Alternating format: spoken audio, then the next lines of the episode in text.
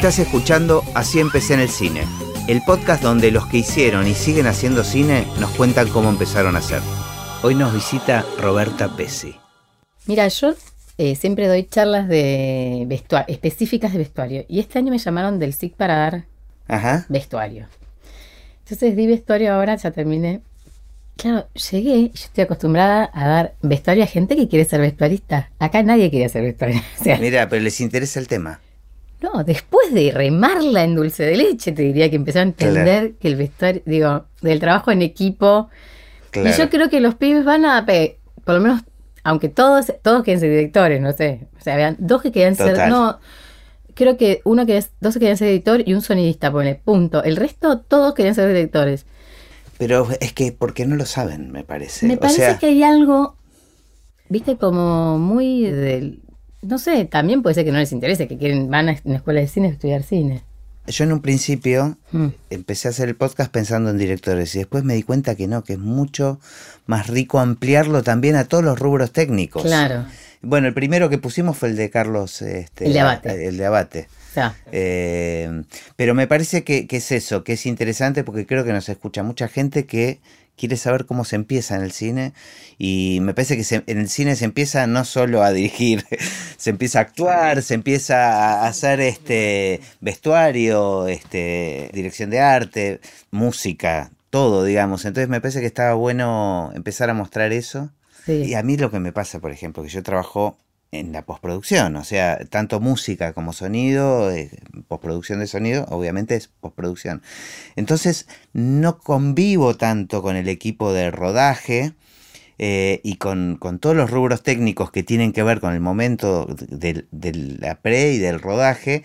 Tengo pocas oportunidades de charlar y de conocer este, el mundo de, de esos, este, de esos rubros. de estos rubros, perfecto. Entonces, me parece que está Que es una buena oportunidad. claro, que está bueno, buenísimo. está bueno. Bueno. Este, y aparte me parece eso, me parece que es importante que toda la gente que está tratando de incorporarse ahora al cine conozca que hay muchos universos dentro este, de una película para, para observar, para, ten- para, para tener en cuenta, para aprender y tal vez para dedicarse en un futuro a eso. Sí, una película es la construcción de muchas áreas juntas, ¿no? De, de- del encastre de un montón de áreas. Digo, si bien hay una cabeza que es el director y que es claro y que es el que nos da la bajada y el criterio general, digo, después entre todas las áreas lo vamos construyendo. Y se nota mucho cuando una película tiene un buen engranaje. Eh, el resultado siempre es mucho más rico, digo, de todo, desde el nivel artístico hasta el nivel, eh, si se quiere, de, de onda. ¿Viste? Cuando uno tiene el recuerdo de esa película, hubo muy buena La onda, la energía, ¿no? energía, Sí, fluyó. Digo, todo eso también se ve en la pantalla. Sí, sí. Eso es increíble, digo. Pero bueno, No, y es re loco también que, sobre todo en los rubros técnicos, bueno, en todos, en todos, porque también le cambias al protagonista, cambias a un actor, cambias a la vestuarista, cambias este, al músico y es otra película. O sea, es, eh, eh, es el resultado de la conjunción de esas almas en ese momento, de cómo se conjugaron. Este, pero es, eso es, eh, bueno, es una experiencia colectiva, ¿no? Desde su inicio hasta, hacia el final. hasta el final. Y también es distinto ver una película eh, eh, en un en grupo, digamos, o verla en una sala o verla con más gente que ver una película solo. Eso también cambia, ¿no? Seguro. Eso Sí, es- no, eso es así. Es eso, es como las energías puestas en ese proyecto. También hay, si bien muchas veces yo repito, hasta equipo propio o equipos, no sé, mismo asistente de dirección, ¿eh? no, no, no, no siempre no sucede lo mismo. sucede la misma manera. Es como los hijos, Es ¿no? química, sí, Es como los hijos, vos los criás de la misma manera, pero son distintos. diferentes. Totalmente, es así un poco, pero bueno. Che, Ro, eh, va- vamos a- al inicio, siempre empiezo con la misma pregunta, que es si tenés un registro de qué, en qué momento apareció el cine en tu vida. O sea, ¿cuándo descubriste la existencia del cine? Eh, sí, o sea, a nivel espectadora, a nivel espectadora, lo, por ejemplo, tengo el recuerdo de dos situaciones. Una en los cumpleaños que nos proyectaban en Super 8. Era el momento del cumpleaños en que uno flasheaba y esperabas esa magia que de golpe se hacía invisible. Y después Eso era cine real, Eso aparte. era cine, o claro, sea, era- claro, era proyección, Proyección. Con el ruido del proyector todo atrás. acá. Y además Sí. era no, no siempre eran muy grandes las distancias entre Claro, la- estaba, el estaba proyector, el proyector estaba y entre la- el público. y la pared. Total. Y todos sentaditos en el piso. Y después eh, y, mm, he ido a. Iba al cine Los, Los Ángeles, el que estaba, Sí. que iba a ver, y una película que la he debido ver 25 millones de veces. Primero la noche en las narices frías la, la tengo presente, que he ido, no sé.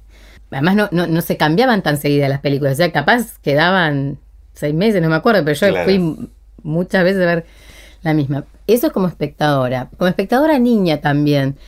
Y después de más grande, en el secundario, eh, recuerdo ir con mi abuela paterna a ver eh, donde estaba ahora Borgerix. Sí. Era un cine. Sí, sí, claro. Y- La croce. Exacto, en la Croce. Y fuimos a ver eh, la primera película que me di cuenta que no todo era. Porque todo esto que te viendo hasta ahora era como alegre, no sé, era un cine. Fuimos a ver eh, El color púrpura. Mmm, qué linda película, pero muy tremenda. Tremenda y yo era bastante chica para la película, pero Esas yo películas que lloras una sola vez, desde que empieza hasta, hasta que termina y me fui al baño, salimos, me acuerdo justamente eso, que me fui al baño y seguía yo no sé qué, y una señora le dice a mi abuela, pasa que no es una película para traer a los chicos. Claro. Y mi abuela le contesta, no, ella me trajo a mí. Entonces me, fue como, eran nuestras salidas con mi abuela que eran esas, ¿viste? Como ir al cine, yo elegía y ella venía como Claro. de cómplice.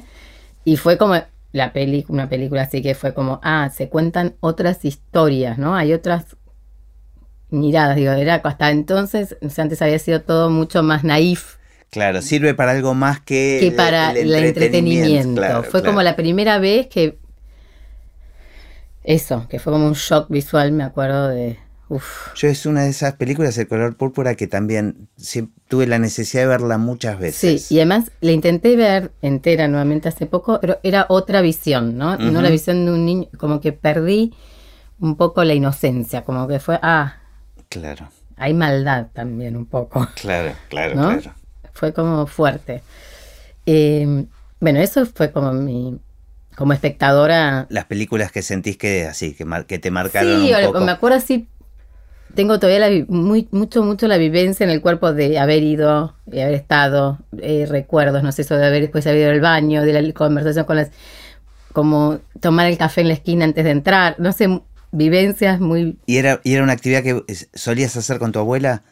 Teníamos nuestras salidas, no solamente de ir al cine, también íbamos al teatro. Entonces, bueno, al teatro cuando íbamos más para Corrientes, que íbamos a ver zarzuela o cosas, programas como casi de grandes, aunque Ajá. yo no era grande. Después Ajá. íbamos al Danubio, tengo también ese recuerdo, Mira. de ir a comer como esos helados gigantes.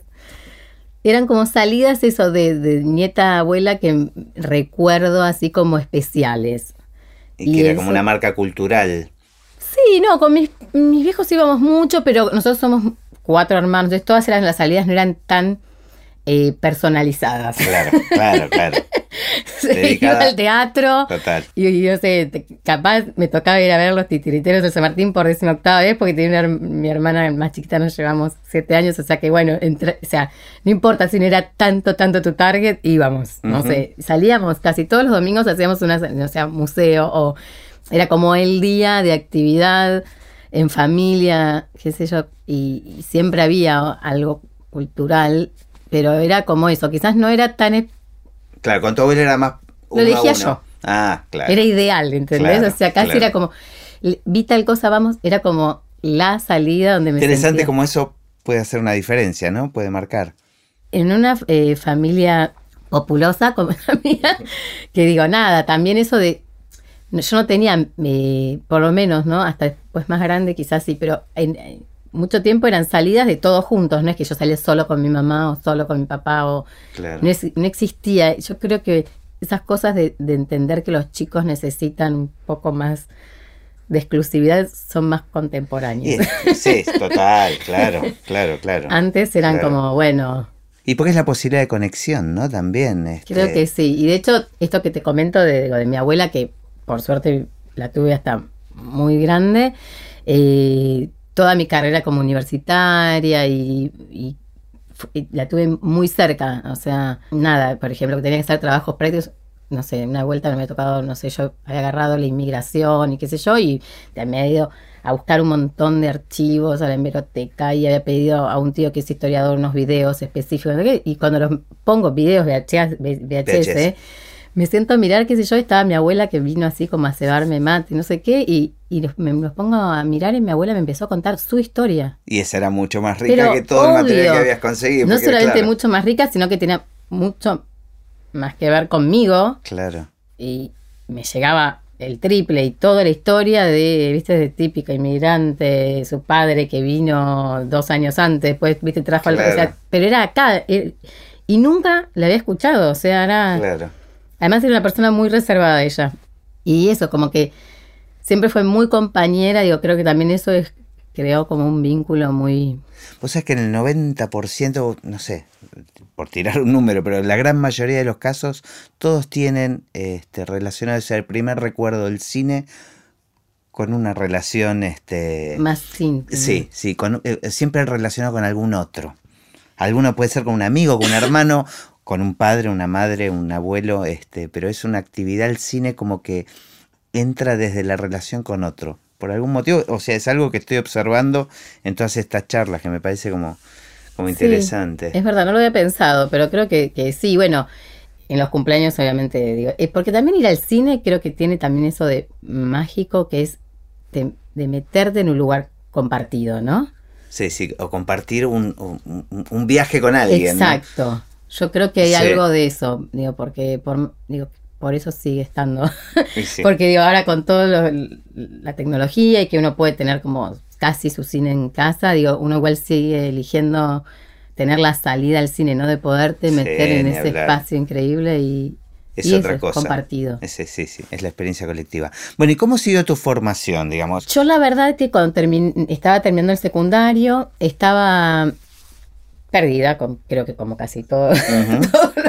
como, corresponde. Como corresponde, no sé. Entonces, eh, estaba ahí que quería seguir antropología social, como que quería un poco el estudio del ser humano, pero yo quería como viajar, quería, no sé, estaba confundida, pero me gustaba también un poco eh, la indumentaria, no tanto de la moda, estaba realmente muy perdida. Entonces mi, mamá me dice, mira, justo hay una socióloga que se llama Susana Solkin, que está dando unas charlas, va a dar unas charlas en Buenos Aires eh, acerca de una carrera que ella está como directora, que era diseño indumentaria y textil que era una carrera muy joven en ese momento, eh, que había abierto la UBA ahí en Ciudad Universitaria. Me dice, ¿por qué no querés ir? Y que sé, bueno, perfecto. Fui y me enamoré. ¿Tenías algún vínculo con el tema del vestuario en el sentido, o sea, o era fanática de la ropa, digamos, era un... Bueno, volviendo, parece como todo me lleva a mi abuela, pobre, pobre abuela. Pero bueno, mi abuela, esta misma, eh, ella había sido asistente de sastre. Mira mucho tiempo, ya cuando yo nací ya no, no trabajaba más, y ella no podía creer que yo agarraba telas y sin molde, sin nada, de, también desde muy pequeña, cortaba y hacía, me hacía un short, cualquier cosa. Ajá. Ella no podía, o sea, no, le entraba en su cabeza que cortaba directamente, ¿no? Y era medio como lúdico, era más en el verano, cuando no estaba en clases, entonces bueno, hacía, tejía, cocinaba, no sé, aprendí a hacer cosas de mujeres. entre otras cosas, escuchaba también discos de vinil, digo, hacía otras variantes, pero bueno, hacía también cortaba telas y eso. No por el área, mi, mi madre la adoro, pero no tiene ninguna faceta ama de casa. Entonces tenía a mi abuela y después tenía una tía abuela que cocinaba, entonces capaz me iba a la casa de ella que me enseñaba a cocinar, digo, pero en mi casa... Claro, porque digamos que el corte y confección, por llamarlo de alguna manera, siempre se lo asoció históricamente como una actividad femenina, o de, y de ama de casa, ¿no? Sí, bueno, mi vieja laburó siempre, o sea que no cocinaba, no, por nada, nada.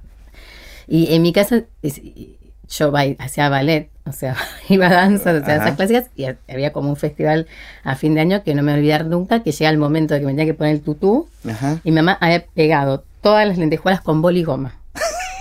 o sea, yo me paraba en el escenario y estaba sin una lentejuela. bueno, también, viste que desde lo negativo también te marcan algunas cosas, es como... Todas tenían como unos tutú profesionales, el baile del cine, y yo, nada, media lentejuela, bueno también eso quizás por contrapunto un poco. Por eso, por eso digo, a veces de lo negativo te marca para, vamos a cambiar la historia, sí, ¿no? Sí, sí, mi vieja dibujaba muy bien, me acuerdo que siempre los domingos lluviosos ella dibujaba y nos sentábamos como a dibujar, no sé qué, y yo estaba fascinada como dibujaba, pero era eso, no, después las manualidades de, no, no eran su fuerte. Y bueno, entonces, nada, fui a la charla con Susana Sol, que me pareció increíble, y dije, bueno, me anoto, me anoto en la UBA y hice el CBC, que era el mismo que para arquitectura y en ese momento yo venía de un bachiller, me costó mucho. Claro. Porque teníamos como dibujo técnico. Toda la parte técnica era muy estricta, de hecho era como un filtro para... Porque éramos muchísimos en la UBA, y había que hacer que era la manera de filtrar. Pero eran carreras nuevas. Era, sí, eran carreras nuevas. Y bueno, después ya en la carrera, igual estaba feliz en la facultad. Tengo la sensación eso de que era como un mundo gigante que se me abría eh, increíble. Y en ese momento ya, digamos, una vez que tomaste esa decisión, la fantasía de, digamos, de tu futuro tenía que ver con este diseñar, este. No, no tenés, a ver, seguía sin tener las cosas muy claras. Sí, yo toda la, eh, todo el secundario, ponerle, eh, había ido al Rojas a hacer teatro, había hecho, no sé, un curso, no sé si ya lo había hecho o lo hice después, un curso de maquillaje teatral. Eh, todo el tiempo, eh, esto, hice danzas toda mi vida, o sea, estaba muy metida como también en el mundo del cuerpo, del... Había algo que me, se ve que inconscientemente digo que tenía como que estaba ligada, pero por ahora era, vamos a estudiar indumentaria y textil, pero te estoy hablando como de esa época que que estaba, no sé, eh, estaba la Fundación Patricio, que se hacían esos desfiles, que no eran desfiles eh, de moda, eran como arte. Claro, más performático. mucho más performático, ¿no? O sea, yo entré como un poco en el coletazo de toda esa situación. Y si bien la carrera eh, la estaban tratando, estaba tironeada cuando yo entré, que ya hacía dos, dos, tres años creo, un poquito más que estaba, pero estaba, ya estaban como queriendo darle más forma, más de que la gente salga a trabajar quizás más en producto, que es lo que yo justamente no, te interesaba. no me interesaba. Pero ya sabías que no te interesaba. No, no, no, la, ah. la cuestión de la moda, moda, moda no me interesaba para nada, no. Entonces eh, quedaban todavía algunas materias y algunos docentes muy interesantes y a su vez nosotros eh, compartíamos todavía algunas materias con imagen y sonido. Ah, Entonces, ahí estaba la Ahí empecé a hacer obviamente los vestuarios de la gente de imagen y sonido de los cortos. Yo además tenía unos amigos en la EMAD, así que también hacía vestuario para las obras de teatro de, que hacían los chicos de la EMAD. Entonces, como que de a poco iba mechando y fui como encontrando. Eh, sí, fue casi natural que me fui dando cuenta que me fascinaba. Era como crear personajes. Yo creo que me copa mucho el, tema de la indumentaria, muchísimo, pero me gusta mucho más el tema de los personajes en sí. O sea, usar la, indumentaria para construir un personaje. Sí, la indumentaria, los accesorios. No sé, hay algo que me pasa siempre, siempre, siempre. Ahora que justamente estuve en Montevideo este fin de semana, como miro las sociedades, de no sé, miro y los veo, si bien digo, estamos acá, somos todos, todos igual, no, sé, no pero miro, eh, voy en un colectivo en cualquier parte del mundo o en un medio de transporte los miro y digo, ¿qué hace este hombre? ¿Qué, tiene atrás de todo eso? No sé, es como que me imagino toda la vida, ¿entendés? No sé, empiezo con los zapatos y empiezo a subir. Lees, al personaje desde el vestuario. Quizás es un invento, claramente. Importa, te lo construís vos, pero bueno, todos hacemos un invento de, de, quién es pero el otro. me fascina, me fascina pensar qué, de dónde viene, no sé, cuáles son sus actividades, tiene familia, no tiene familia, tiene hijos, está solo, no sé. Y, y eso, proyecto y saco... Ajá. Es muy visual igual también. Ahora estoy tratando de hacer una bajada de palabras. Bueno, pero estás en una actividad que tiene algo de visual. Sí, obviamente. No, no, no, pero digo, es así. Es como que miro y me fascina, me fascina eso.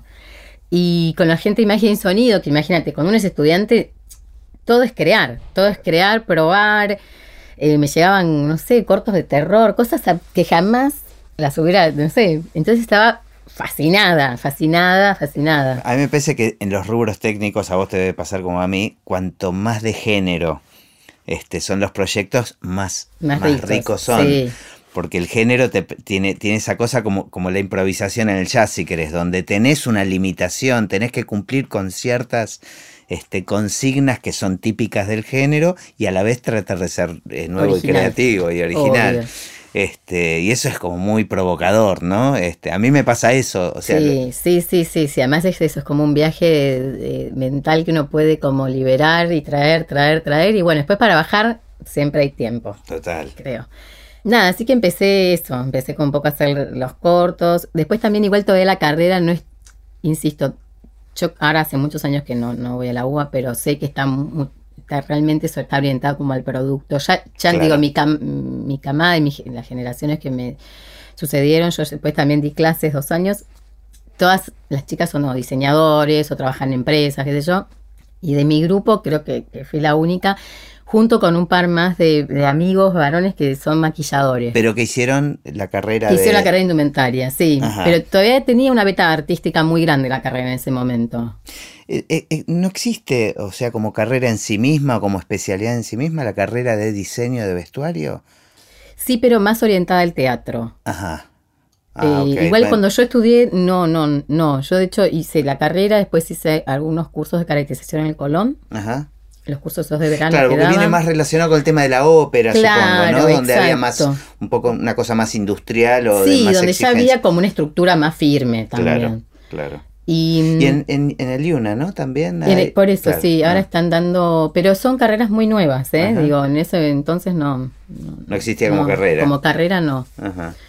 Y después, este, me, me acuerdo de tener charlas así con docentes. Un docente me llamó para que trabajara en mis vacaciones de invierno en el Garante de Meritoria, dos Ajá. semanas.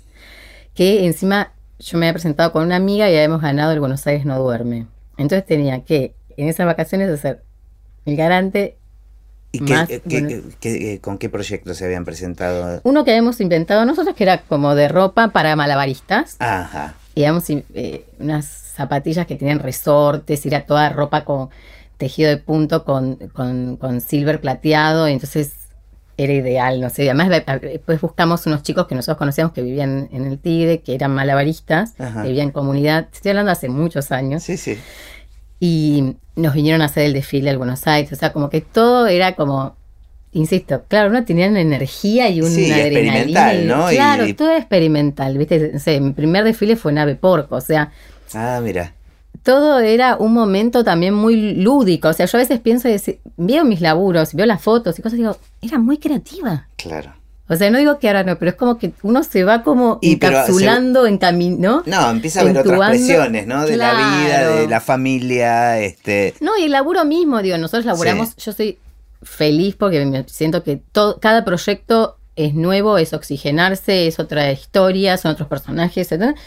Pero bueno, dentro de un marco, ¿no? Claro. Digo, pero yo antes veía todo este laburo, no sé, eh, el segundo Buenos Aires no duerme, también estuve y yo recién llegado de un viaje muy largo que había hecho cuando terminé la carrera, que me fui así a recorrer el mundo, mochila, no sé qué, no tenía un mango, pero nada, cero. Y me dice, no, pero tenés que estar, qué sé yo, y dije, bueno, ¿y qué hago? Hice ropa de papel. Y veo las fotos. Claro. Digo, Qué cabeza. qué cabeza, qué genio. En una semana que llego, no sé qué, me puse y... Pero la convocatoria era vestuaristas, o sea, ¿en no, qué, era ¿cómo como te presentabas? diseñadores, Ah, diseñadores. De hecho, el primer Buenos Aires sí fue un concurso abierto con jurado y qué sé yo. El segundo Buenos Aires yo tengo el recuerdo de que nos habían elegido como gente de la UBA y tener la reunión en el San Martín con la gente que lo organizaba, con otro compañero y bueno, hay que poner un nombre, yo. Yo dije, pongámosles 10 uvas, no sé, como era un juego de palabras, no importa, como fue todo, todo eso, era, todo era muy natural, como que fluía, ¿no? El tema de la creatividad y Cierta del- inconsciencia. Sí, sí, no había ningún, como decís vos, no había ningún tipo de presión. Claro. Básicamente. claro, claro. Era eso, era, ¿Cómo hacer para sostener eso en el tiempo, no? sí, Este, a veces, Para, para volver a ese lugar. Yo creo que se vuelve, ¿eh? cada tanto se vuelve. Claro, me, me- me imagino que es un ejercicio. Es un ejercicio, Este, Es como una gimnasia que uno debería hacer. Sí. ¿Y, y cómo se fue acercando un primer, este, una primera película? Bueno, a raíz de, bueno, hice El Garante Ah, claro, El Garante que era un una, una Por ahora miniserie. era un proyecto que tenían, no estaba No se sabía para qué. vendido, claro, era una serie, pero bueno, no tenía dónde se iba a proyectar. Después eh, salió en la tele y eso, y solamente estuve dos semanas, porque yo más laburaba mientras que iba a la, que tenía la carrera, o sea que después de mis vacaciones volvía como a la vida normal. Y después, Trabajabas de otra cosa. de otra cosa, daba taller, taller de arte para chicos con una amiga que estudiaba en el Bellas Artes, Ajá. y después te- tenía como un trabajo de administrativa en un colegio, eh, colegio jardín, era un jardín, el New Model. Y, mm, y a la tarde iba a la facultad, o sea, sí, hacía... Estabas a full. Sí, o sea, a full, exacto. Y después hacía todos los talleres, no sé, hacía todos los talleres que en el momento me gustaban, los hacía también. O sea que sí, eso era un momento de, de actividad. Después del viaje que volví, en- entré, estaba con esto de Buenos Aires no duerme, en- me habían llamado para dar clases en la UBA y a- además de todo eso me gané una beca como una pasantía rentada de la UBA en un laboratorio de investigación textil. Y me llaman para una película si quería ser meritoria. Mi primera película que fue La Edad del Sol. Que justamente esta misma docente que me había llamado para ser el garante le había recomendado a otra chica que no, no me conocía, porque trabajaba ya en sí en cine, para ver si quería ser Era meritorio de vestuario. de vestuario. Meritoria de vestuario. Sí, yo siempre, yo ya ah, siempre fui por el vestuario. Sí, sí, pero sí. bueno, porque ya venía como el indumentario. Y obvio, lo que pasa es que yo estaba con ese trabajo, que era un trabajo fijo, que ellos además después la pasantía me la habían renovado, estaban felices y querían casi tenerme fija y yo les fui a plantear que me iba a ir todo el verano a hacer esta película. Pero estás segura, viste, es gente mucho más, ingenieros, Claro, mucho claro. más ortodoxo. Me dicen, "Pero este trabajo Claro, eran pocas horas en perder". la mañana, el laboratorio, no sé qué, y acá esto. Me dice, bueno, vos no te preocupes, ¿cuánto tiempo te vas? No sé, me acuerdo que eran creo que cuatro meses. Bueno, nosotros te vamos a reservar el lugar, fíjate, cuando vuelvas, cuando volví. Menos quería volver al laboratorio. Pero de todos modos era un laboratorio textil, Sí, digamos. sí, sí, sí, o sí, de sea, investigación tenía- textil. O sea, Claro. siempre estaba todo relacionado porque era una beca que era una pasantía de la UBA. O sea, todo era, todo siempre mi camino fue por. Pero por bueno, ahí. tenía que ver con ir probando distintas Exacto. cosas dentro de lo tuyo. sin llegar a ser producto, que era lo que estaba segura que no, no era lo mío. Bueno, cuando volví a hacer la película quedé fascinada, fascinada, fascinada, fascinada. Y todo, yo me acuerdo que yo me quedé haciendo la devolución, qué sé yo. Y el conductor de la combi que en ese entonces nos llevaba a hacer las devoluciones decía, ¿y ahora cómo vas a seguir? Porque ahora tenés que seguir moviéndote. Y yo decía, ah, no sé, pero como unas presiones me pones Y no sé, no fue más que terminar la devolución que al día siguiente me llamaron para hacer otra película. Lo del garante funcionó como una previa, Una digamos. previa, sí. Y, y ahí qué te pasó con eso? ¿Cómo que, ¿Cuál fue tu, tu rol, digamos? ¿Estabas Nada, era meritoria, meritoria. eh, eh, Por estas dos semanas tenía que ir a veces ir a conseguir cosas. Después estaba en el set. Tuvimos una, por ejemplo, una de las escenas que yo quedé fascinada era que teníamos una fiesta de disfraces. Dentro de, esta Dentro de la- de la ficción. Exacto, en la ficción había una fiesta de disfraces en un boliche gigante ahí en las cañitas, que lo filmamos ahí, y donde tenían que, se metían justamente disfrazados, como no sé si se acuerdan, el garante estaba, era como el diablo. Sí, sí, sí, era un así, personaje con sombrero. Ahí estaba ya, él se podía mimetizar bien con toda la gente disfrazada, y este teníamos que vestir, yo me ocupaba de los extras, obviamente, no sé qué cantidad de extras. No, no, no, no, yo estaba en mi salsa, te imaginarás, ese día, o sea, tuve dos semanas, o sea, muy poquito, pero fue un disfrute, Y había, había, había otra persona encargada del sí, vestuario. obvio, estaba Y- Fl- Flor Vitón, que era la vestuarista, y después este, había más gente, yo ahora no me acuerdo el nombre, porque todo, viste, el cine tiene un, si bien en ese entonces no había ni celular, nada, nada. Era tipo, llegabas y te dan un listado de cosas, hay que hacer esto, y salías a la calle y producías y volvías. Bueno, ahora nos falta tal cosa, hay que correr, hay que no sé qué, pasar por la modista, levantar, o sea. Bueno, es- es- eso era lo que te quería preguntar. O sea, ¿cuál era tu ¿Ya te daban cosas para hacer? Ah, sí, sí, sí. Y, me imagino que además tu, tu postura era la de observar y aprender, ¿no? Y absorber. Y absorber. Yo me acuerdo que dos momentos, en esas dos semanas tuve dos momentos en el set. Uno en una casa acá en Palermo, eh, que fue como un rato que estuvimos más tranquilos y que vi a la vestuarista hablar un poco con los actores y los vestía y no sé qué. Punto, que era porque había ido a llevar unas cosas que estaba produciendo. Y después el día del rodaje este que me dijeron, che, vas a estar en el set porque hay muchos extras, hay que vestir esta cantidad de extras disfrazados. O sea, te quedas todo el día. Yo estaba, era la noche, Claro. yo estaba fascinada. O sea, Porque aparte es descubrir cuáles son los ítems, ¿no? O sea, el trato con los actores. Sí, este, fue como el- un poco, yo pienso que en esta primera experiencia que tuve fue casi eh, muy de chusmear, no, no pude con, profundizar con nada. La verdad que fue una experiencia que ya estaba empezado el proyecto, no es que eh, estaba, que hubo como, ahora que ya estoy en el tema, sé que hay una previa, después está el rodaje, no, ahí era todo medio Claro, más e- caótico. Vos entraste cuando ya estaba en la cresta de la ola. Claro, entré eh, a, sac- dar un- a- no sé, a sacar un poco las papas del fuego, tucu tucu, hace esto, hace aquello. No era la que estaba en el set, claramente me Claro. tocó ir a como a producir, qué sé yo. Igual estaba eso, fascinada de las cosas, cómo se resolvían también esta magia del cine. Todo lo que uno piensa que tiene que estar, viste, perfecto, perfecto, perfecto, nada. Este es un pequeño truco, lo, lo hacemos acá, lo tomamos allá. Porque claro, no había tanto tiempo. Por ejemplo, esto Esa palabra que dijiste recién me parece que, que representa a todos los rubros técnicos, que es resolver. Resolver, ¿no? resolver. Yo tenía, resolver quilombos. no sé, yo tenía 150 extras y teníamos, no sé, 180 disfraces, pero no teníamos los talles. Claro. O sea, yo ese día le iba poniendo lo que me parecía, lo iba ajustando y eh, digo, y era mi primer encuentro con toda esta Y ya situación. tenías la posibilidad de tomar decisiones, de alguna y manera. en este rubro de los extras me tocó y estábamos Claro. con otra persona más que yo no, no recuerdo, una o dos más, era a vestir, a vestir, a Claro, vestir. eran demasiados. Bueno, fue una gran oportunidad también, ¿no? Porque Sí. este, tuviste esa libertad, eh, la suerte de que haya una fiesta de disfraces que Eso permite. no, no, no. La gloria fue, insisto. Me acuerdo que además yo después les contaba también un poco a, a- en Buenos Aires, no duerme, estaba haciendo con una amiga, y le contaba, Caro, no sabés, estamos vistiendo a esta gente. Claro. y, y no sé qué, están disfrazados y salen y filman. Viste, como todo era una locura, pero insisto, fue tanto en este primer contacto que tuve como cuando hice la primer peli, digo, eh, La Edad del Sol. También, la edad del sol era resolver, resolver, resolver, resolver, resolver, laburar, laburar, laburar. Yo terminé esa primera peli que, como te decía, y la segunda peli que fue la de Rodrigo Furt, Toca para mí, Ajá, que ahí ya fui asistente. Esa fue mi segunda peli, ajá. que también, tanto en La del Sol como en Toca para mí, nos tocó- me tocó viajar. En la primera nos fuimos a Bariloche, en la segunda nos fuimos a Bahía Blanca. Y entonces también se da eso que se da mucho en, en los rodajes, que bueno, el, el día que tenés libre, los días que hay libre, salís. Claro. Y entonces eh, estaban en esa época, no se podía salir a los boliches hasta después de las 12, 11, no sé si se acuerdan. Uy, verdad. Por Dualde, bueno. Sí, y sí, nosotros sí, teníamos que pasar de filmar de día a filmar de noche y necesitábamos acostarnos tarde porque... Entonces y no había qué hacer. No, no, no, y todo... o Había sea, que matar el tiempo. Uh, fue terrible. Ahí tengo una gran anécdota también para contar.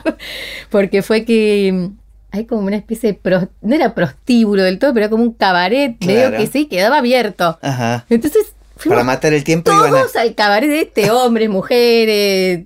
Pero bueno, era el lugar que se podía tomar algo, algunos bailaban, no sé qué. Y que nos quedamos. Fue el único lugar que nos pudimos quedar hasta un poco más tarde. Pero era rarísimo. Todo se cerraba. Sí, sí, sí. Fue una época. fue Y en, esta película ya eras vestuarista. No, no, no, era asistente. Ah, siempre era asistente. Ahí todavía era asistente. O sea, hice, hice todo, todo el caminito. Hice primero meritoria, después fui asistente. Ujú. Y ya tenías clara hacia dónde querías ir, digamos. sí, además claro. ya acá la esta asistencia era una asistencia, mm, la persona que hacía arte, hacía arte y vestuario. Entonces, como que la parte de ella de vestuario estaba bastante más a cargo.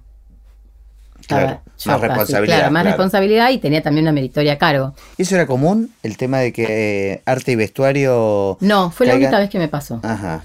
La verdad que. Pero. eh, cuando hice. La Edad del Sol también, porque era la misma persona que era Evelyn Bencherkov, ella hacía arte y vestuario. Entonces, bueno, esas dos pelis fueron las dos experiencias que tuve que hacían arte y vestuario. Y entonces, yo al estar a cargo de vestuario era bastante la responsabilidad. Estuvo muy linda la experiencia esa. Difícil, mucho frío, el clima, todo, todo fue muy difícil. Fue una película, el tema también era bastante crudo, así. ¿Qué te pasaba después con estos primeros proyectos en los que participabas cuando se estrenaban? Este, No, la emoción era gigante. Claro. Bueno, en La Edad del Sol me acuerdo, porque fue mi primer película, pero era una película, obviamente estoy hablando de fílmico, ¿no? Sí. Digo, de otro sistema. Y era la primer película que se estaba innovando con el sonido. Yo me acuerdo que estaban todos los productores fascinados con que íbamos a dar este paso. Para mí, imagínate, el paso era todo. Claro, claro. El sonido, era todo. Pero yo me acuerdo claramente eso, como, bueno, se- la innovación sonora en el espacio, que es verdad, no sé si te acuerdas, las películas argentinas y las películas en general, el sonido por un lado y la imagen por otro, no era... Sí, sí, se doblaba casi todo. Sí, esto era, no, esto era como, wow, Ah, vamos a hacer, bueno, entonces cuando fui al, al estreno, nada, era increíble, además me parecía muy loco, todavía no estaba muy disociada, porque además se estrenó muy rápido La Edad del Sol, fue una película comercial, o sea que había, habían fechas, digo, como que no es que pasaron como pasó con otros largos después, que Sí, que quizás tardaron dos años más. años más, claro, más tarde. Esto estaba muy fresco y fue realmente eh, muy vivencial todo, porque me acordaba de escenas o de situaciones puntuales de haber estado, digo, como... eh, era muy un templo el set. O sea, yo me acuerdo que no corría una mosca, no sé cómo decirte vos que me decís, mi primera experiencia yo me quedaba... Era el último orejón del tarro, imagínate, Claro. pero me quedaba durita y se hacían vestuario, viste, te acercabas, digo, era todo como una... una cosa más solemne. Sí, muchísimo más solemne, pero muchísimo, ¿Y muchísimo. eso lo ves como algo positivo? Mm, Sí, y no, yo creo que hubo una gran democratización, Ajá. por suerte, digo, y es mucho más enriquecedor para todos, para todos, cuando digo para todos también está para el director, yo creo que, que, que una persona pueda aportar y que, digo, la sea más unida y vuelta enriquece cualquier relación, ¿no? Totalmente. Eh, hacerla un poco más pareja. En ese sentido creo que se ganó muchísimo, muchísimo. Yo creo que antes se llegaba un poco al set con todo más cocinado, Claro. ¿no? Había Digo, más preproducción. Sí, más preproducción, más preproducción también de todo, de la puesta, de, digo, del ensayo de los actores. Pues seguramente también la presión del fílmico, ¿no? No, Este, sí, sí, se hacen tres tomas como mucho y Claro. había que hacerlas bien. Yo me acuerdo que en la segunda película, esta, en Toca para mí, había que quemar un, una casucha Ajá. y era toma única. Claro. Y encima era como que había que fundir con una escena de sexo. O sea, todo era complejísimo, complejísimo, complejísimo.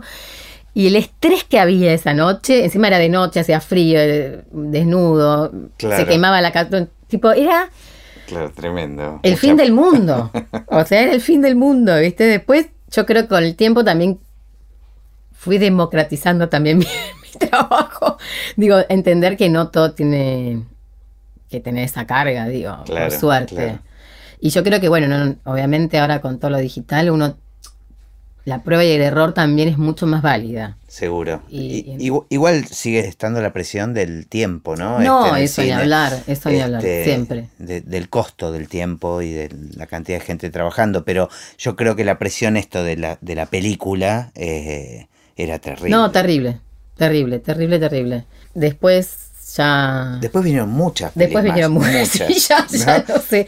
Después de, de tocar para mí, eh, hice el descanso, que también fue una experiencia muy loca, porque tanto La Edad del Sol como Tocar para mí eran unas películas bastante, eh, no sé si industriales, pero que tenían recursos económicos.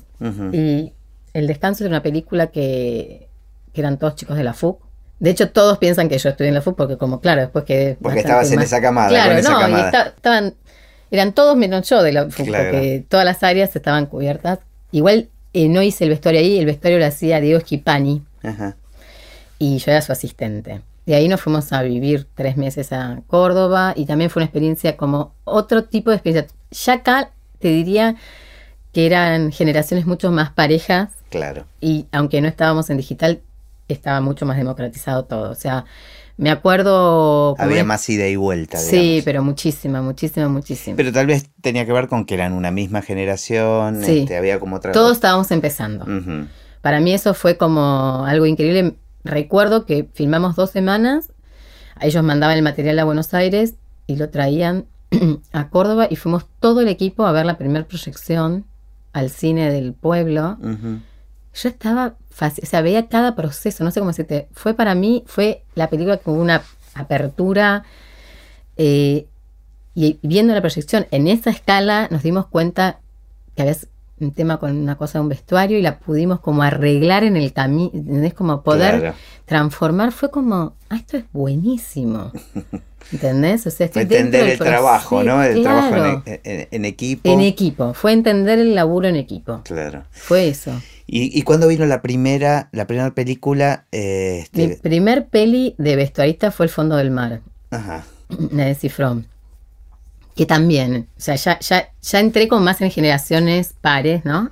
Igual me imagino que otra, otra carga, ¿no? Para vos, o otra presión, o yo te sentías. Sí, pero yo ya antes de, antes de hacer esta peli, eh, había estado laburando, hice otras pelis, varias, hice un par de, una peli para afuera que se llamaba Claim, eh, como asistente, asistente del vestuarista, era un vestuarista holandés, o sea, como que ya había empezado a tener más backup, mucho más set, había empezado a hacer algunos comerciales para, eh, como vestuarista.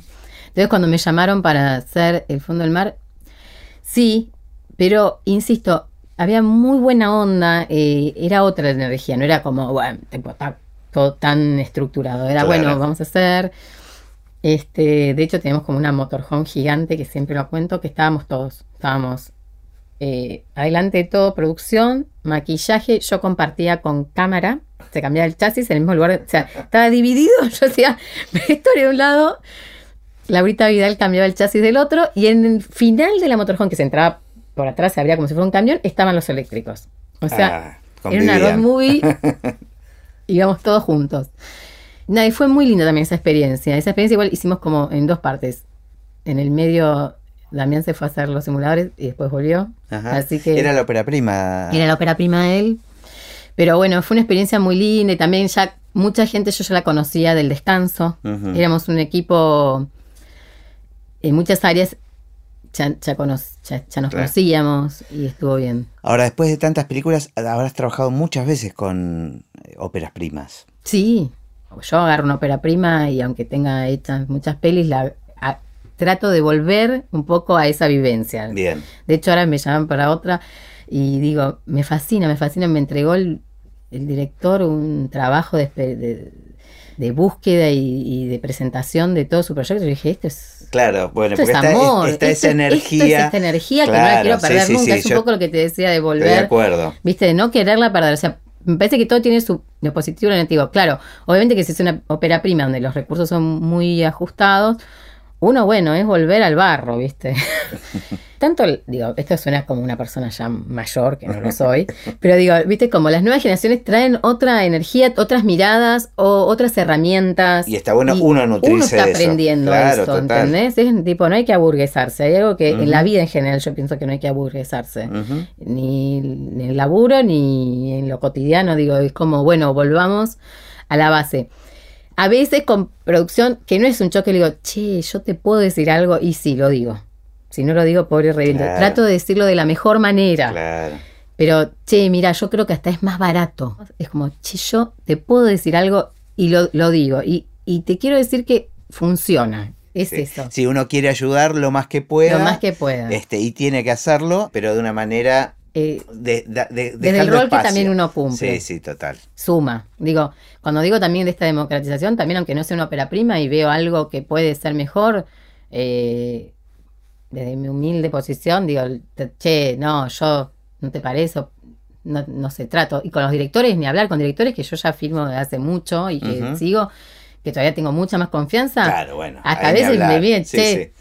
Hay como un feedback ya Claro, casi claro, inconsciente de Sí, sí, sí. Yo ahí está también- habilitado. uno se anima a meterse hasta en otros rubros, digamos, ¿no? Es como opinar de todo cuando tiene confianza. Sí, qué sé yo, ¿no? pero digo, uno ya tiene, vas ganando confianza en uno, confianza en el vínculo que se ha generado, digo, y sí, pasa.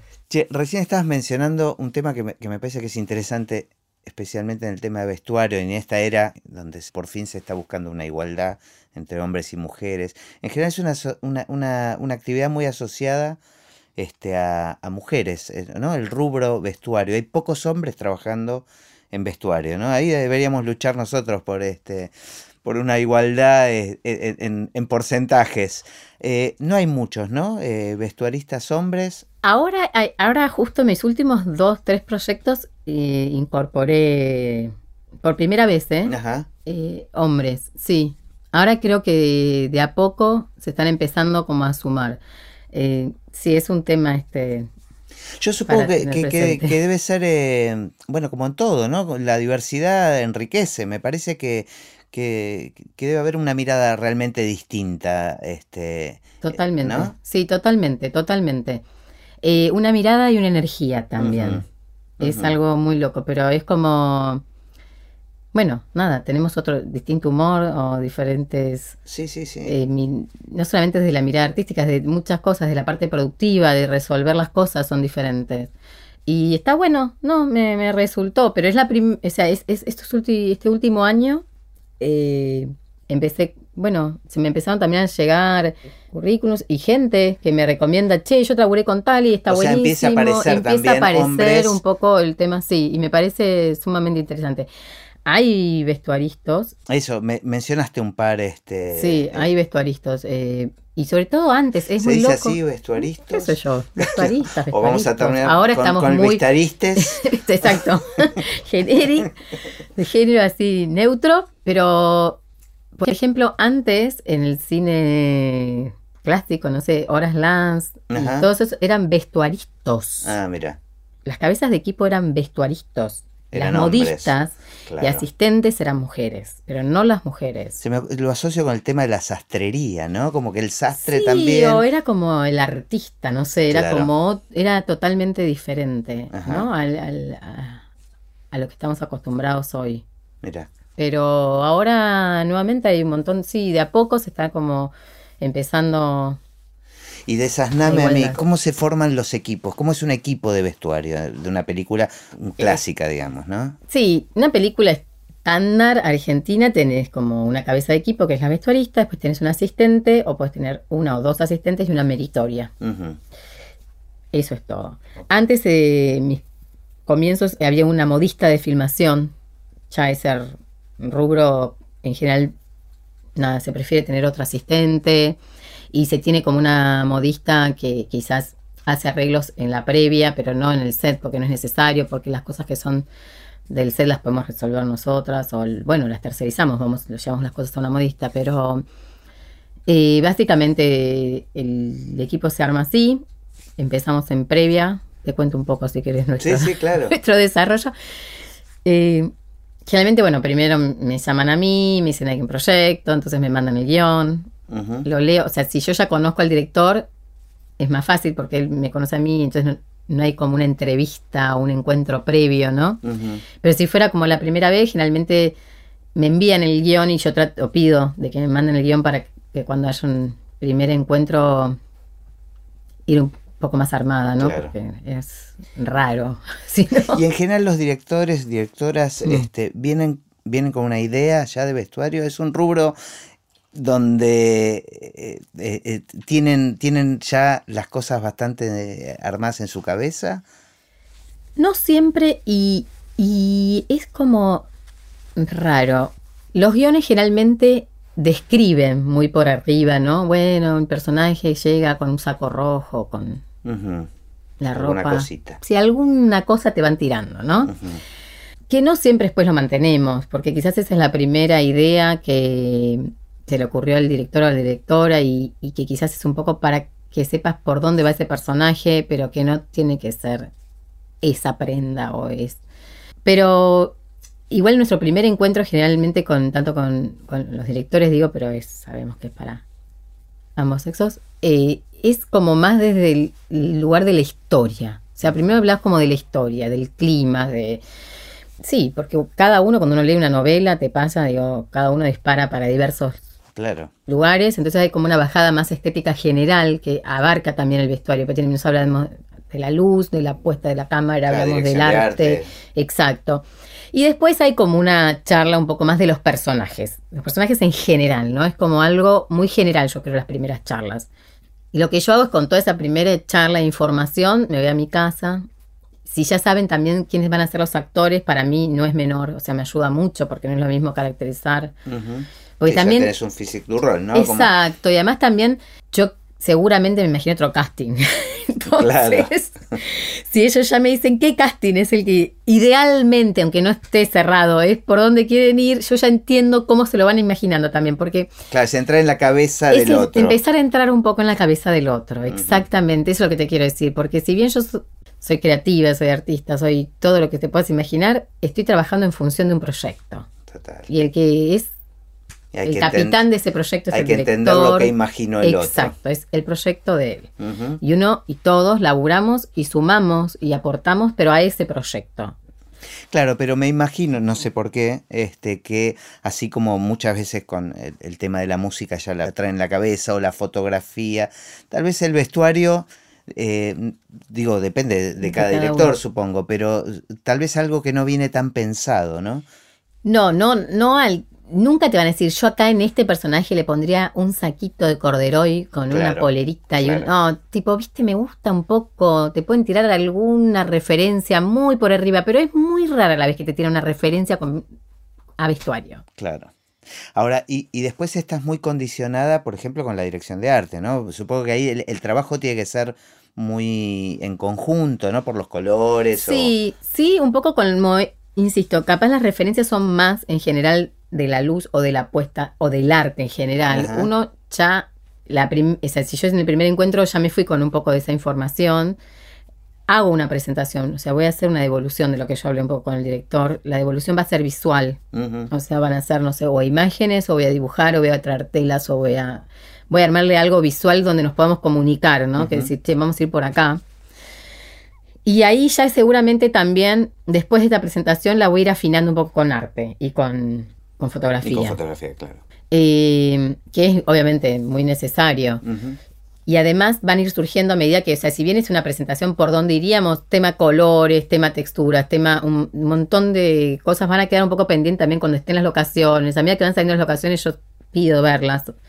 Si puedo, voy, pero si no, por lo menos de verlas. Eh, entonces también sé dónde van a estar esos personajes. Porque también te pasa que uno se imagina todo otro mundo, te Claro. imaginas otras locaciones, Claro, qué sé yo. claro.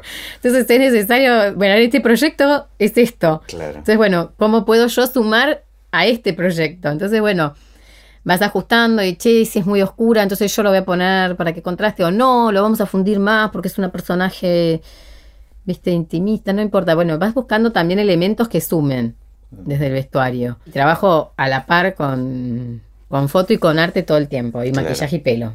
Claro. Esto es lo que decía antes, ¿no? Que nosotros, si bien después tiene que estar muy relacionado el Sí, tema de la música y el sonido, pero es postproducción, o sea, no, no, no, no, No, tiene esta interactuamos. previa. Claro. Claro. Y No, a veces sí, porque se puede necesitar, bueno, está el sonido directo y también este- se puede necesitar alguna música que, este, que sea diegética, que ocurre en el lugar, esto, que están escuchando los personajes y hay que trabajarla con anterioridad, pero en la mayor parte de los casos se trabaja después. Bueno, eh, también quiero hacer un comentario con respecto a esto. La primera vez que un sonidista me citó para des- en previa decirme yo necesito hablar del vestuario que vas a usar fue eh, en el abrazo partido, que fue Martín Guiñaski. Me dice, mira, yo sé que estás con mucho trabajo, pero capaz el sábado podemos encontrarnos un rato en algún lugar que te quede bien porque quería comentarte algunas cosas. Dije, ah, bueno. Pero, o sea, a partir de ahí, todo el tiempo quiero que sepas que lo tengo muy presente al sonido, pero muy, viste que recién me saqué odiamos. Lo que pasa es que nunca lo asociamos directamente con el vestuarista, pero nos, pa- nos pasa muchas veces, sí, es verdad, vos te sacaste la campera, cuando te sentaste porque dijiste esta campera va a ser muy ruidosa, con que va, Bueno. va a leer cada movimiento mío. Pero quiero que sepas que me parece que es eso. Yo valoro mucho y me aporta mucho el laburo en equipo. O sea, y pienso que es eso, que es enriquecedor. O sea, una de las cosas más lindas que tiene ese trabajo es el laburo en equipo. Total. Y nada, y Martín me dijo, mirá, yo te quiero contar, eh, nada, el- acá queremos rescatar mucho el sonido directo porque hay mucho diálogo, es una historia chiquita pero importante todo lo que va pasando, o sea, ¿qué tenías pensado? Eh, habían corridas, habían algunos, o sea, casi todo pasaba en una galería, pero los exteriores eran movidos. Entonces, bueno, era hablar un poco de todo eso. Te voy a pedir quizás algunos trucos, si podemos abrir un poquito algunas prendas para meter el micro. No sé, como que me abrió un mundo nuevo. Te diste cuenta que esto, es, todo es parte de hacer una película y hay que tener en cuenta todas estas cosas. Exacto, pero fue como muy solidario también con sus conocimientos y con su, che, mira, es, fijémonos ahora, porque en el momento yo pedirte romper una prenda es un chino, en cambio si vos la tenés comprada y si la podemos descoser, Claro. después la podemos volver, ¿no? Digo, todo con su tiempo, eh, esto es más fácil, fluye mejor, ¿no? O bueno, ver dónde puedo esconder el mic, porque... Y a partir de ahí es eso, es como... Es tener en cuenta otras Y es cosas. laburar mucho a la par con sonido, te quiero decir. Algunos sonidistas que ya me conocen y que nos llevamos muy bien, aceptan mi ayuda y mi colaboración, también hasta colocar el mic, o si es una actriz, quizás para ayudarla a pasar los cables, o no sé. O también para que me digan, che, ¿cómo va a ir? ¿Es un desnudo o una escena que se empiezan a quitar la ropa? ¿Dónde pensás? Lo pensamos juntos. O sea, no sentimos como el sonido contra vestuario y vestuario contra Es sonido. que no, es tiene que ser así, Exacto. claro. Pero a veces te encontrás igual con gente que no. Al final todo está interconectado, ¿no? Sí, Todo- además ve, eh, viene el actor y ves que laburás en equipo y que estás relajado y que, che, estamos buscando la mejor manera para que vos también te sientas Claro. más cómodo y que puedas laburar mejor. Digo, es una resolución que estamos pensando la de antes y que estamos unidos, digo, es 100 mil puntos, ¿entendés? En cambio estás vos del orto con el sonidista, Sí, sí, sí, sí, delante del actor, poniéndole el mic, un bajón, el tipo ya va tenso al set, la escena va a salir pésima. O sale, o sale bien, pero el sonido Pero- es un desastre. Claro, eh, y vos estás con una cara de odio hacia el o- No, no, eso no, eso ya, eso es viejo. Hay cosas que son viejas. Está muy bien, Como gritar en el set. Es viejo. Yo digo, eso ya es viejo. totalmente. No, no, no, no va más. Digo, y no porque no me hayan gritado muchísimo. ¿eh? No, Me- no, yo seguro. creo que Pero sí, sí, pertenece como a no- otra. La gente tensa trabaja mal. Sí, sí. si sí, yo sí, sé sí. que estoy nerviosa, digo, "Juan, voy a dar un 1% de lo que te podría dar si me siento a gusto. Digo, me pasa a mí, le debe pasar a todos, pienso. Nada, así que no, el trabajo con, con sonido también es importante. Hasta tengo reuniones en la previa. A veces cuando me que digo, che, querría hablar, algunos se quedan como, ¿cuánto querrá? Pero a veces ellos también piden ver el vestuario. Está bueno y me, me gusta. Sí, sí, está buenísimo. Me gusta, claro, sí. Claro. En uno de los últimos proyectos que trabajaste, trabajaste con una amiga muy querida, este, que es eh, Jessica Trossman, pero que eh, unió de alguna manera tus inicios, ¿no? Digamos, con el tema del diseño de vestuario, trabajaste con alguien que, eh, que se dedicó a eso, pero desde otro lugar y, y acá estaba metido en la ficción. ¿Cómo, cómo fue ese, ese proceso? Totalmente. Bueno, mm, el año pasado hice la serie EDA, Que no solamente trabajé con Jessie, sino también con un montón de otros diseñadores. Ajá. Eh, y fue exactamente eso que estás diciendo vos, volver un poco a, a la FADU. Claro. Eh, yo algunos diseñadores los conocía, algunos habían sido docentes, otros habían sido alumnos. Y Claro, a a- justo, a- aclaremos que la ficción tiene que ver con diseñadores claro, de la moda, historia ¿no? pasaba que ella era una diseñadora de modas Ujú.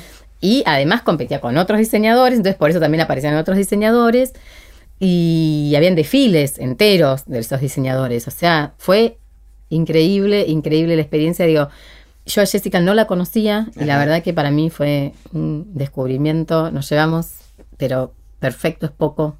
O sea, Pero aparte es muy creativa, Jessie. ella, eso, Es- hay varios puntos que quiero rescatar. Sí. Primero, que es una persona recontra creativa. Pero recontra, digo, ella es diseñadora, no hace producto, diseña todo el tiempo, es creativa, exacto. Eh, es muy práctica, o sea, al toque entendió, nunca tuve un no de respuesta, cosas que se han ido cambiando minuto. Che, Jessy, ¿viste que íbamos a hacer? No, vamos a ir con el otro desfile, y además que vamos a ir con el otro desfile, vamos a cambiar, ¿viste eso que te conté la historia? No, no, no, no pasa más así, va a ser de tal manera, así que vamos a, o sea, y todo el tiempo era, sí, perfecto, dale, no hay problema, vamos. eh, si yo podía, me acercaba hasta el estudio de ella. O sea, nos hemos tenido varias reuniones en su estudio, pero después ya en rodaje. Claro, son en otros la- tiempos. claro, viste, del laburo del día a día. Bueno, pero igualmente me acercaba o ella venía, o sea, como que todo fluyó. Porque aparte, es- es- digo, es como para vos volver a ese mundo inicial del diseño eh, y para ellos también debe ser revelador encontrar el mundo del vestuario en una Sí, ficción, ¿no? total, que que son total. dos universos Total, distintos. total. Para ellos también, para todos. Fue como el descubrimiento de, de, de- de la tras de cámara, que Ujú. nadie había tenido ese contacto. Y para mí y para todo el equipo también fue muy enriquecedor porque laburamos con los diseñadores, pero también trabajamos con productores de modas que nos ayudaron como a armar un poco los, los, los desfiles, o modelos, modelos. Claro. O sea, no gente que hace, sino modelos. O sea, fue meternos a pleno de cabeza en el mundo de la moda. Claro, más en tu salsa no podías estar. Yo, Trabajando claro. de vestuarista en un programa, este, en una De ficción moda. de moda. que- O sea, fue el proyecto, ¿no? Ya me podía haber jubilado casi. Claro, claro, claro. Era, casi- era para cerrar tu carrera, decir que te, tenés, tenés mucho todavía para seguir dándonos. Pero no, pero fue como una experiencia muy linda. Insisto también con eso de que fue muy enriquecedor. Para mí, laburar en equipo es enriquecedor.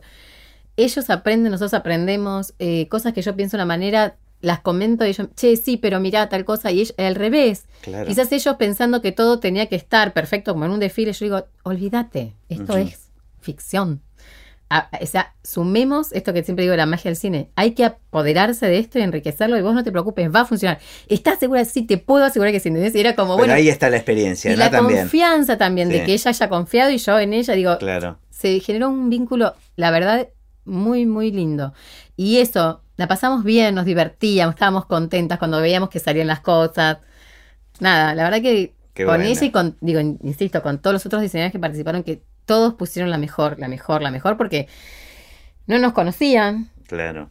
O sea, también podrían haber Sí, dicho- sí, y, y de alguna manera te estás metiendo en lo suyo, digamos, ¿no? Como- Exacto, y de alguna manera también uno tiene que opinarles, digo, Sí, que sí, no sé sí, si están tan eso. acostumbrados a que uno opine. claro. Y no, y fue, fue, fue buenísimo, la verdad que, y muy lúdico también, ¿eh? Ajá. Muy divertido, muy de, de- de- hubo momentos de mucho juego de crear y de eh, yo, nada, Jessie Estampa hace, que tiene un taller divino que hace todo y para mí fue como nada es imposible, ¿entendés? Como otra vez meterte en otro canal donde está buenísimo experimentar Claro. y creo que, que lo disfrutamos mucho, la verdad que sí.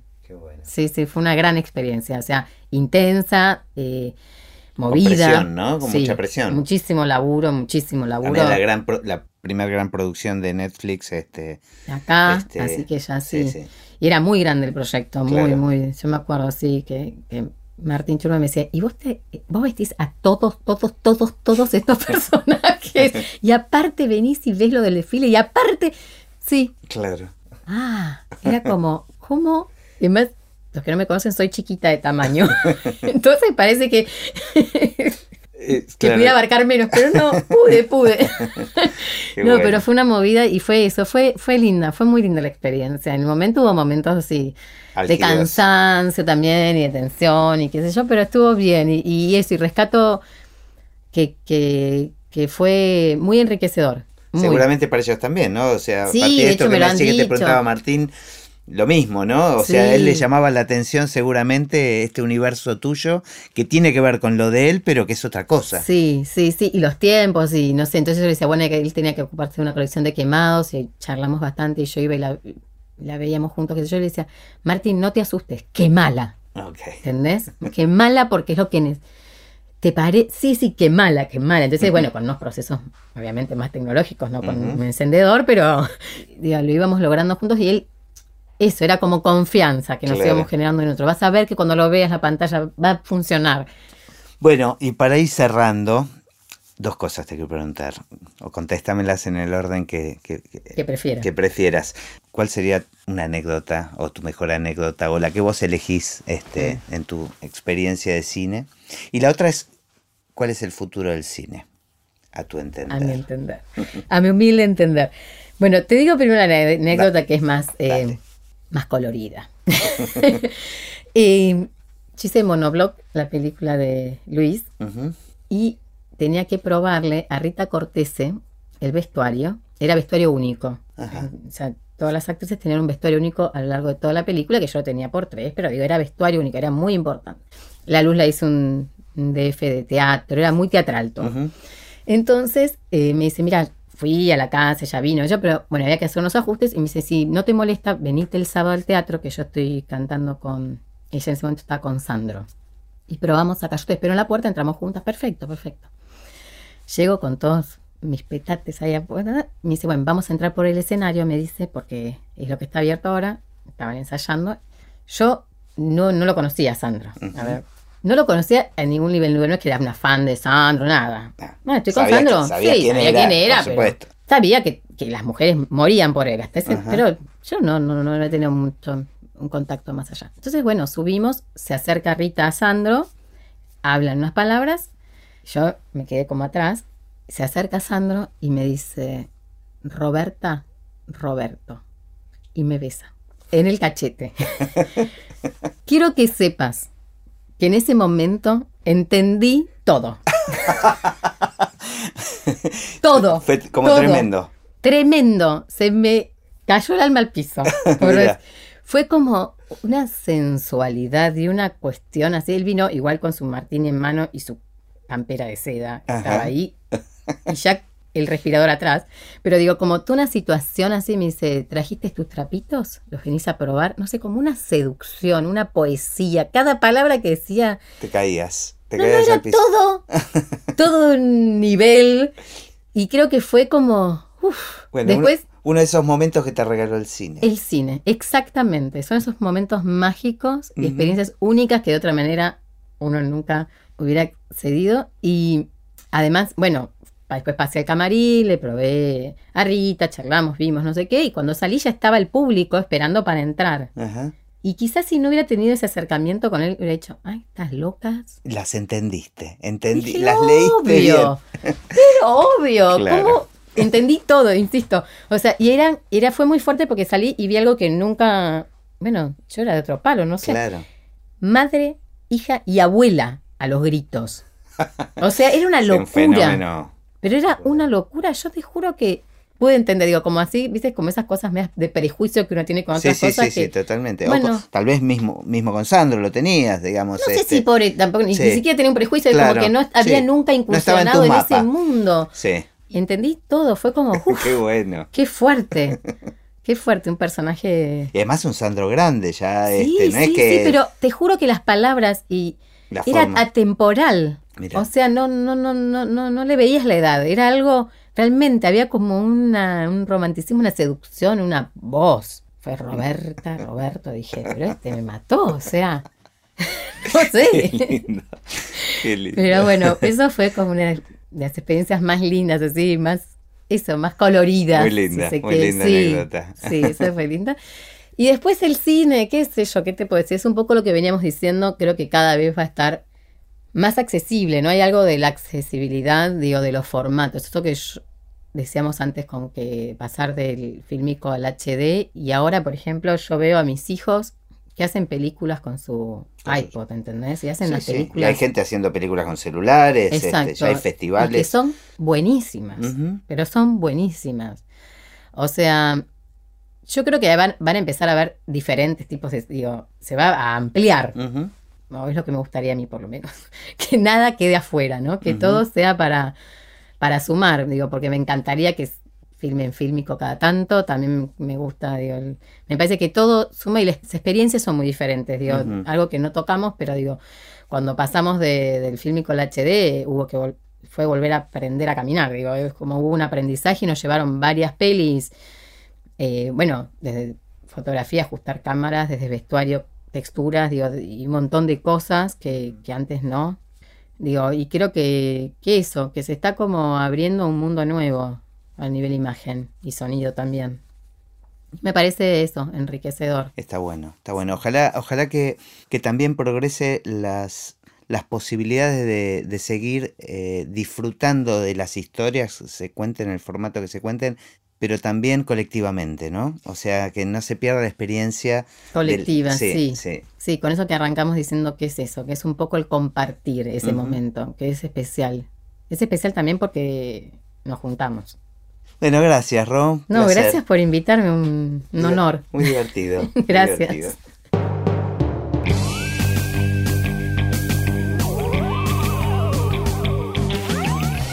Y así terminó esta conversación de Así empecé en el cine. Mi nombre es Gustavo Pomeranek y espero que la hayan disfrutado al menos un poco de todo lo que disfruté yo.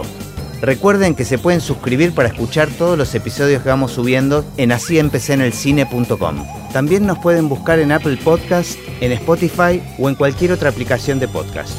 Los espero en el próximo. Chao.